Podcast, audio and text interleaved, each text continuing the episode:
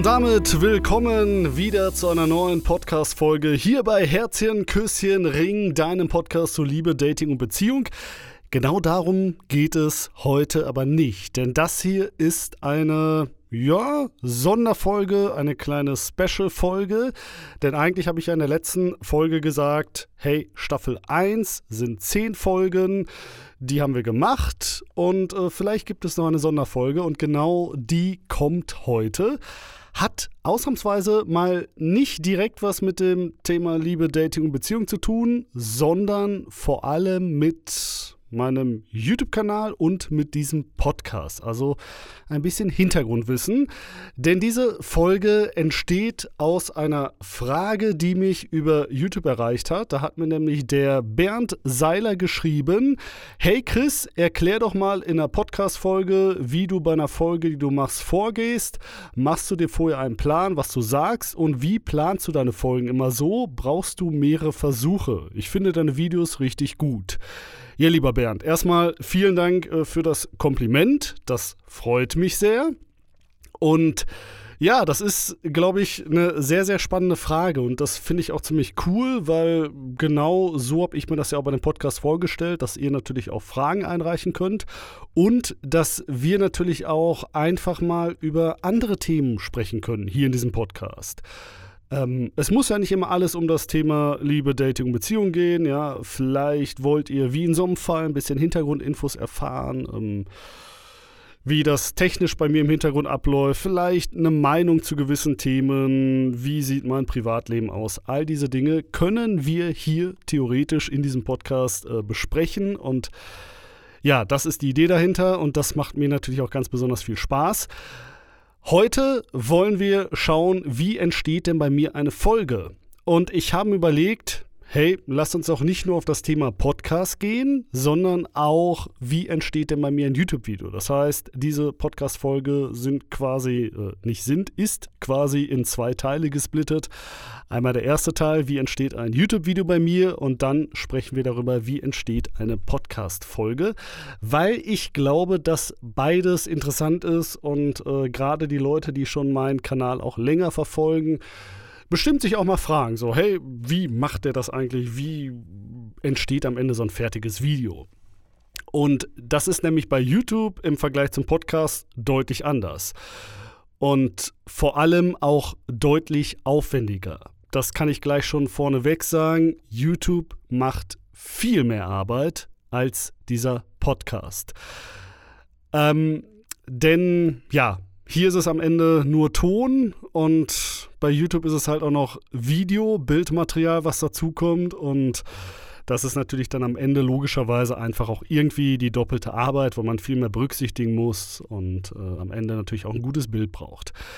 Bei YouTube ist es so, dass sich das bei mir so ein bisschen unterscheidet ähm, von der Produktion, nämlich zwischen der Chat-Analyse, also dem Format, in dem ich eure Chats analysiere, darauf reagiere, Tipps gebe zum Thema Schreiben und die Hashtag Hilf mir Videos, wo ihr eine Zuschauerfrage unter eines meiner Videos schreiben könnt und dann beantworte ich diese Frage. Also so ähnlich wie jetzt auch in dieser Podcast-Folge hier, nur dass es dann halt auf YouTube, Video, auf YouTube der Fall ist.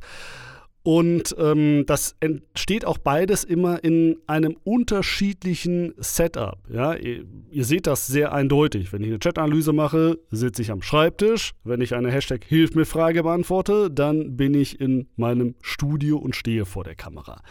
Das ist schon mal der ganz, ganz große Unterschied. Ähm, so eine Chat-Analyse ähm, läuft immer so ab, dass ich mir natürlich als erstes immer einen Chat aussuchen muss. Das ist aber etwas, was bei mir eigentlich nebenbei immer mal wieder passiert. Ja, ich schaue immer mal wieder in Instagram in meine Nachrichten, gucke, was ihr mir da für Screenshots gesendet habt, überfliege die und wenn ich sage, ja, der könnte interessant sein für ein Video, das ist vielleicht ein Problem, was wir noch nicht hatten. Der Chatverlauf ist besonders witzig, weil irgendwie ganz viele cringige Momente da drin sind dann speichere ich mir den schon mal und dann landet der erstmal ähm, auf meinem Rechner in einem Ordner. Und da sammle ich erstmal alle interessanten Chatverläufe. Und wenn ich jetzt sage, ich möchte heute eine Chat-Analyse drehen, dann schaue ich in diesen Ordner rein und suche mir da nochmal einen spannenden Chat aus. Das kann aber auch zur Folge haben, dass ich vielleicht dann auf einmal sehe, ach ja, da hast du mal so einen Chat abgespeichert, der ist gar nicht so interessant. Den, weiß ich nicht, ja, der ist auch irgendwie nicht witzig, da kannst du nicht wirklich ein spannendes Video rausmachen, den löscht er einfach wieder. Das heißt, da sortiere ich quasi nochmal aus. Ja, und dann äh, irgendwann habe ich irgendeinen Chat, äh, wo ich sage, okay, der ist cool, dann äh, setze ich mich hin und überfliege den auf jeden Fall mal, ähm, lese mir den mal ganz grob durch, damit ich auch schon mal weiß, wo ich irgendwie welches Thema ansprechen kann, was mir besonders auffällt, ähm, was ich auf jeden Fall erwähnen möchte, welche Tipps ich euch geben möchte und vielleicht auch, wo man das ein oder andere Witzige irgendwie rausmachen kann, weil das irgendwie ein ganz besonders bescheuerter Spruch ist, den jemand geschrieben hat oder so. Ähm, Genau hier ist auch der große Unterschied zu den Hashtag Hilf mir Videos, denn meine Chat-Analysen sind komplett ungeskriptet. Das Einzige, was ich mache, ist mir im Vorfeld diesen Chat mal grob durchlesen und alles andere passiert wirklich sehr spontan. Ja, das ist nichts geskriptet. Ich sage frei Schnauze das, was mir gerade durch den Kopf geht. Und das ist sehr cool. Also das macht mir auch unglaublich viel Spaß ähm, weil ich mich da einfach sehr kreativ austoben kann und ähm, ja, einfach viel, viel freier bin. Und äh, das ist sehr cool. Das macht mir wirklich enorm viel Spaß. Ähm, bedeutet aber am Ende auch, dadurch, dass es eben ungeskripteter ist, dass es im Schnitt deutlich mehr Aufwand ist. Und bei mir ist es wirklich so, die Chat-Analysen sind das aufwendigste Format, was ich mache. Das fängt bei dem Dreh erstmal an, weil ich habe an meinem Schreibtisch nicht äh, fest installiertes Video-Equipment, sondern ich muss das vom Studio erstmal abbauen, dann baue ich das am Schreibtisch auf, dann muss ich das natürlich noch einstellen, dass das Bild gut aussieht, äh, den Ton einstellen, dies und jenes und dann kann ich erst beginnen. Das ist im Studio anders. Da drücke ich einen einzigen Knopf bei mir, dann ist das ganze Studio an, da geht das Licht an, da geht die Kamera an, ich muss nur noch auf Record drücken und das, der Rest ist alles schon perfekt eingestellt. So, und dadurch, dass es ungeskripteter ist, heißt es auch, dass ich äh, am Ende auch viel mehr Material zu schneiden habe. Im Schnitt sieht das dann so aus, dass ich ja meinen Teil halt schneide, mein Gelaber und währenddessen halt schon die ganzen Animationen einbaue. Also die ganzen Chat-Nachrichten, die natürlich eingeblendet werden müssen. Und das ist halt der Punkt, der wirklich aufwendig ist, der einfach Zeit frisst. Das ist nicht irgendwie kompliziert. Ich möchte nicht damit sagen, ich mache die mega krassen Effekte in meinen Videos. Aber so ein kleinen Scheiß frisst so viel Zeit. Und dann kommt noch hinzu, dass ich natürlich auch gerne irgendwelche Memes einbaue, irgendwelche witzigen Situationen, die manchmal sogar auch mit kleineren Animationen untermale. Und das alles frisst Zeit. Dann kommt noch die Musik hinzu, vielleicht noch ein paar Soundeffekte, die hier und da irgendwie passend sind. Ja, und so sitze ich auch gerne mal in so einer Chat-Analyse. Fünf, sechs Stunden. Allein im Schnitt. Der Dreh dauert meistens so halbe Stunde, ja, kann auch mal eine Stunde dauern, ist immer unterschiedlich so, wie gut ich durchkomme. Ähm, hier ist es wirklich so, dass ich auch häufig in solchen Videos einfach nochmal neu ansetze. Ja, wenn ich merke irgendwie so, ja, den Satz hast du jetzt nicht gut auf den Punkt gebracht oder der Joke kommt nicht gut auf den Punkt, dann fange ich einfach nochmal neu an. Und dadurch zieht sich natürlich das Rohmaterial sehr in die Länge und dann hast du am Ende irgendwie eine halbe Stunde Material, wo du aber in der Regel immer weißt, okay, der letzte Take ist eigentlich immer der beste. Weil, ähm, ne, wenn ich das dann nochmal neu spreche, irgendwann bin ich zufrieden und dann ist es halt die letzte Version davon. Ja, und damit sind die Chat-Analysen wirklich sehr, sehr, sehr aufwendig. Die machen mir unglaublich viel Spaß und ich weiß, dass ihr die auch sehr liebt und wahrscheinlich am liebsten nur Chat-Analysen hättet und ich hätte es am liebsten, glaube ich, auch nur. Weil das ein sehr cooles Format ist. Aber das ist so aufwendig, dass ich das einfach nicht jede Woche schaffe. Und dann gibt es halt zwischendurch noch die Hashtag Hilf mir Videos, in denen ich eure Fragen beantworte oder auch mal so Anleitungsvideos mache. Ne? Wie hole ich mir die Nummer? Ähm, was muss ich beim Date beachten? Wie komme ich zum Kuss? All diese Dinge. Und ähm, das sind die Videos, bei denen ich dann vor der Kamera stehe. Da habe ich hier bei mir so ein kleines YouTube-Studio mir eingerichtet, so eine kleine Ecke. Und wie gerade schon erwähnt, das ist alles so automatisiert. Ich drücke einen einzigen Knopf und das ganze Studio ist einsatzbereit. Das ist mir immer ganz wichtig. Ich bin ein Freund davon, Dinge zu optimieren und möglichst effizient zu machen, weil das frisst halt sonst auch Zeit. Und das kenne ich noch von früher. Ja, als ich mit YouTube angefangen habe, hatte ich so ein Studio noch nicht. Das heißt, ich habe jedes Mal die Lichter aufgebaut, die Softboxen, die mussten erstmal zusammengebaut werden, dann kommen die auf die Stative, dann musst du die verkabeln, brauchst noch irgendwie einen Mehrfachstecker, dann musst du das erstmal ausrichten, mit, der, mit dem Kamerabild abgleichen, den Ton noch irgendwie platzieren, ein Riesenaufwand. Also das war immer irgendwie eine halbe Stunde Vorbereitung nur für so ein Video, ging da mindestens drauf. Und das ist halt unglaublich cool. Also mit so einem eigenen Studio, zack, ein Knopf, ich muss nur noch Record drücken und äh, kann direkt loslegen. Weil ich will mich ja darauf konzentrieren, Videos zu machen und nicht irgendwie hier Techniker zu spielen. Und der ganz große Unterschied ist, ähm, Hashtag Hilf mir Videos ähm, sind bei mir immer größtenteils geskriptet. Aber auch das bitte mit Vorsicht genießen, weil bei Scripted, glaube ich, gehen bei ganz vielen immer Alarmglocken los und die denken gleich so irgendwie an Berlin Tag und Nacht und so Sendungen, die halt komplett von vorne bis hinten durchgeskriptet sind. Ist bei mir nicht der Fall. Geskriptet heißt, ich setze mich einfach vorher hin, bevor ich das Video drehe ähm, schaue mir die Frage an und mache mir schon mal Stichpunkte, was ich dann zu dieser Frage sagen möchte. Ne? Wie ich deine Frage beantworten möchte, welche Tipps ich geben möchte, auf welche Punkte ich nochmal eingehen möchte. Das mache ich aus dem Grund, ähm, dass äh, natürlich am Ende das Video auch schneller gedreht werden kann, weil wenn ich ein Skript habe, an dem ich mich langangeln kann, dann äh, geht das immer sehr zügig und dann habe ich auch vielleicht im besten Falle so eine Hashtag Hilf mir Frage in 15, 20 Minuten abgedreht.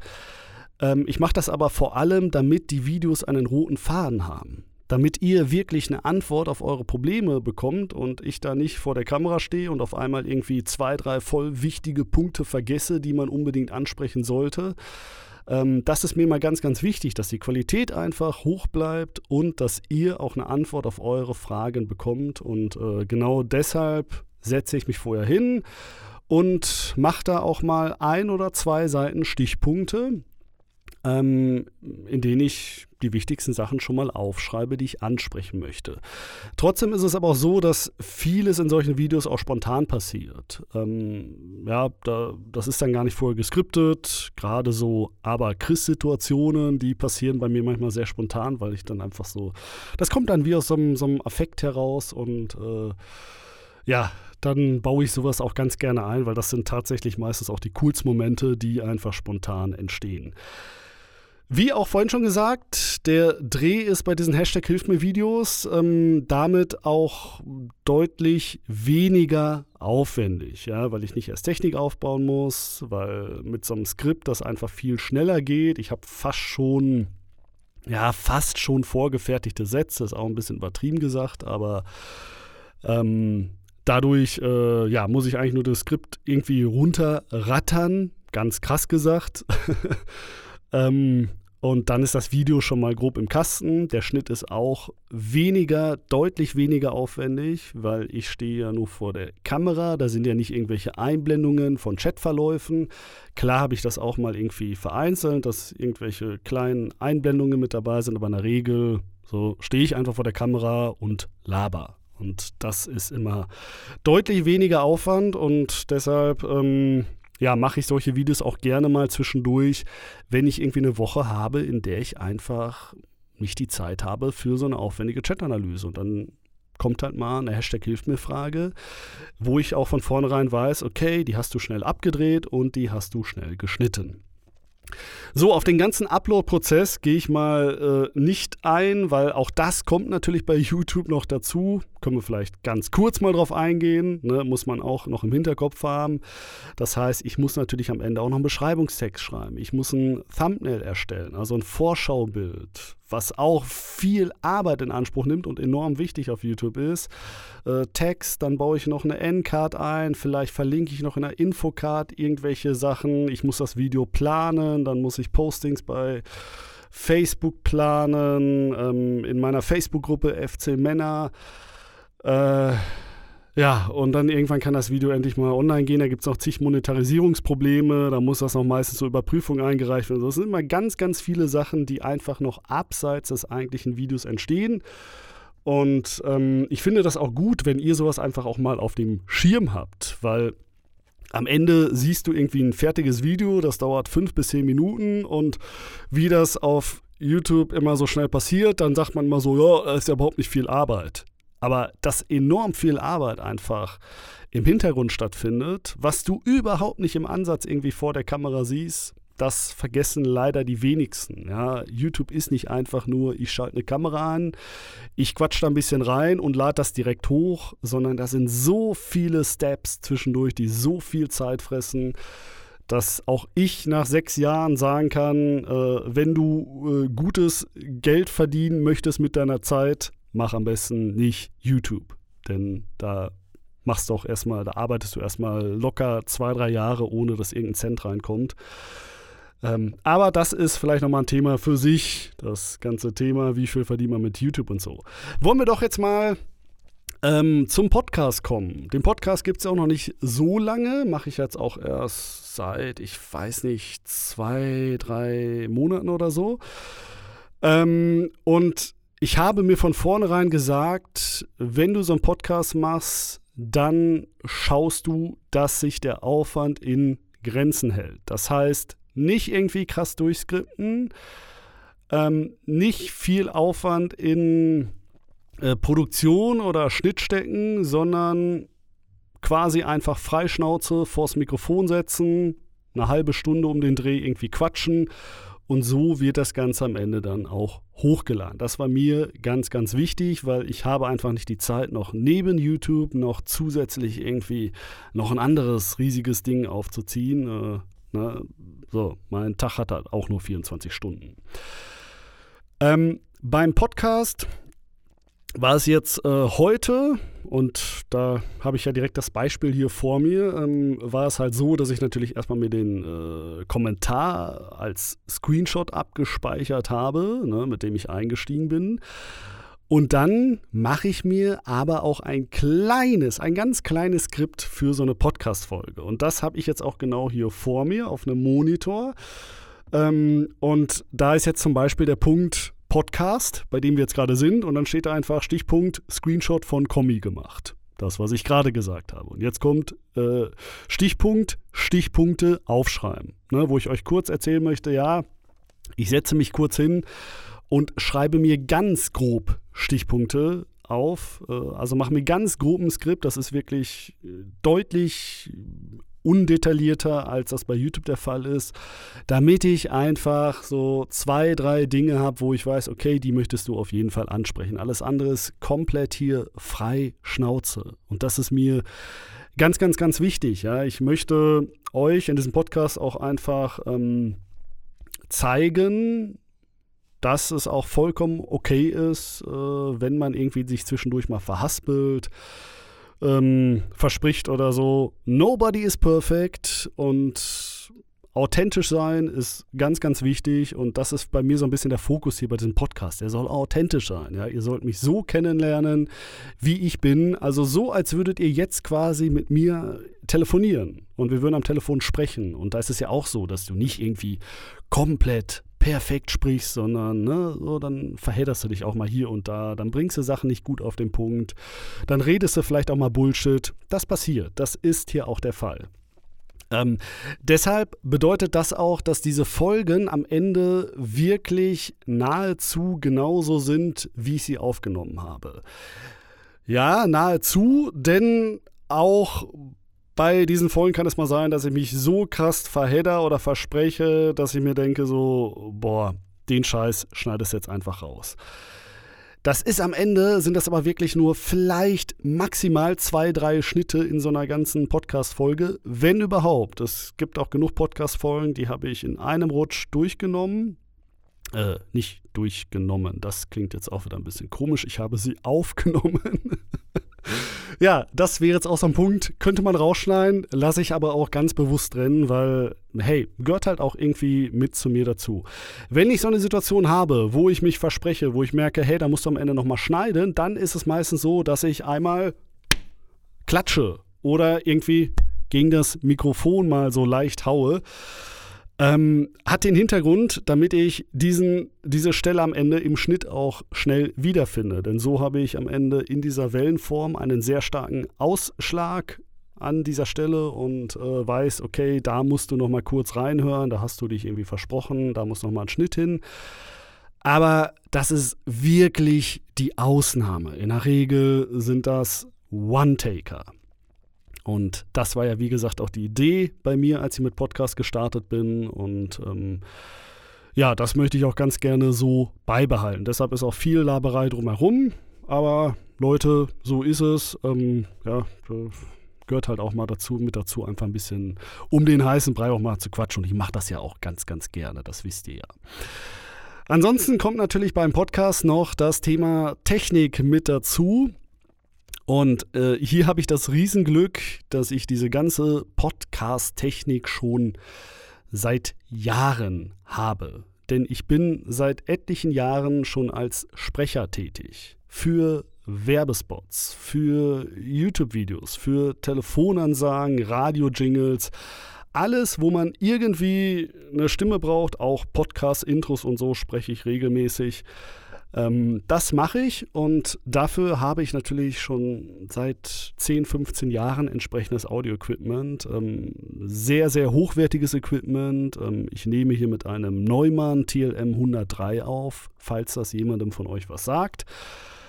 Ähm, das ist ja, ist wirklich schon so High-End-Shit an äh, Mikrofon. Es gibt natürlich auch immer noch bessere und noch teure Mikros, aber ich mag vor allem den Sound von diesem Mikrofon, weil ich da auch schon äh, durch meine Tätigkeit beim Radio schon sehr, sehr lange mitgearbeitet habe und irgendwann habe ich mir den Traum erfüllt, habe mir selber so ein Mikro geholt und damit nehme ich auch jetzt hier immer diese Podcast-Folgen auf. Und ich habe auch eine eigene Sprecherkabine. Das heißt, ein kleiner schalldichter Raum, den ich mir mal irgendwann selber gebaut habe.